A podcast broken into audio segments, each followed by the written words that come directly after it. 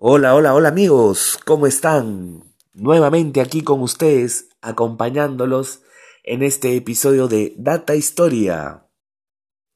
Y bien, la data historia del día de hoy está relacionado a los hechos que se suscitaron en la década de los 60 en la conocida tragedia de Lima y la historia del negro bomba. Es un placer estar nuevamente con ustedes mis oyentes, mi nombre es Sandro y vamos con la data historia de hoy. Bien, quiero empezar este episodio agradeciendo de manera especial a un gran amigo, a Renzo Moscol, ya que fue él que me recomendó que averiguara y tocara el tema que hoy les voy a contar. Gracias amigo por tu sugerencia, un beso y un abrazo a la distancia. Bien, mis data historieros, vamos con el desarrollo de la historia, no sin antes recordarles que llegamos gracias a OneFootball, la aplicación de fútbol número uno a nivel mundial para Android y para iOS. En esta aplicación tendrás todo lo que necesitas saber sobre el deporte rey, datos, estadísticas, números y toda la información de tu equipo, tu jugador y tu selección favorita. Descárgalo ya. Gracias por estar en Data Historia.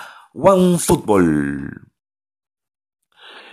Bien, mis oyentes, como les contaba al inicio, eh, la historia de hoy está relacionada a la tragedia de Lima, tragedia que ocurrió el 24 de mayo de 1964 en el Estadio Nacional.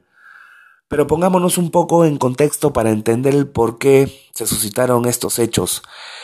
Eh, se enfrentaban las selecciones de Perú y Argentina para la clasificación a los Juegos Olímpicos de Tokio 1964 en el Estadio Nacional. Eh, la urgencia eh, por la victoria era de la selección peruana, ya que si bien había conseguido una victoria, eh, no había tenido unos buenos resultados, a diferencia de la selección argentina que venía con dos partidos ganados consecutivamente. Así que la urgencia era, era de la selección peruana. En esta selección argentina destacaban jugadores que más adelante se convirtieron en leyendas en la historia del fútbol gaucho, tales como el arquero Agustín Cejas y el defensor Roberto Perfumo, el que para muchos es uno de los más grandes defensores de la historia del fútbol argentino junto con Daniel Pasarela.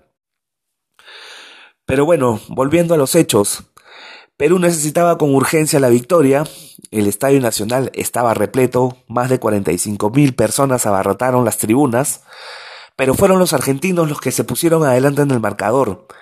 Esto gracias a Néstor Manfredi, quien a los 18 minutos puso el primer gol para la selección argentina.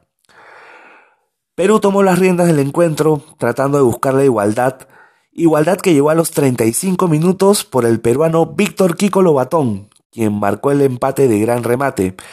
Sin embargo, el árbitro uruguayo Ángel Eduardo Pasos anuló la jugada aduciendo una supuesta falta del delantero local.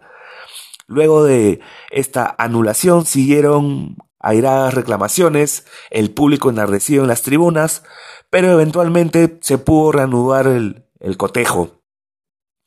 Esto solo ocurrió hasta los 40 minutos, ya que a partir de este momento comenzaron los incidentes que terminarían en tragedia. Aquí es donde entra el tristemente célebre Negro Bomba.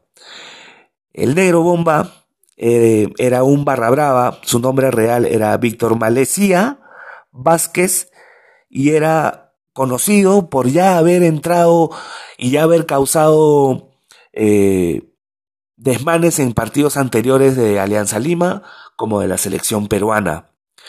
El negro bomba entró al césped tratando de agredir al árbitro, la policía lo detuvo, pero luego otro aficionado dentro del campo también quiso agredir al árbitro con un cuello de botella. Entonces el juez dio por terminado el partido y los hinchas enardecidos empezaron a arrojar botellas, piedras, putacas, comenzaron a quemar las tribunas y arrojaron otro tipo de elementos dentro del campo de juego. Eh, como muchos fanáticos querían ingresar al campo, la policía soltó a sus perros y lanzó gases lacrimógenos que recién habían sido adquiridos por la Guardia Civil. Recordemos que en ese momento todavía no existía la Policía Nacional como tal, sino existía la Guardia Civil. Y habían adquirido recientemente estos artefactos, estas bombas lacrimógenas, y eh, fueron ordenados de lanzarlas a las tribunas. La gente enardecida, tratando de escapar, se dirigieron a las tribunas. Muchos, muchos de los aficionados murieron ahogados, asfixiados, aplastados. Eh, la cifra que se tiene es que hubo más de 500 heridos y alrededor de 330 muertos. Eh, poco tiempo después, exactamente a dos días, este tristemente célebre Barra Brava, el negro bomba, fue capturado por la Guardia Civil.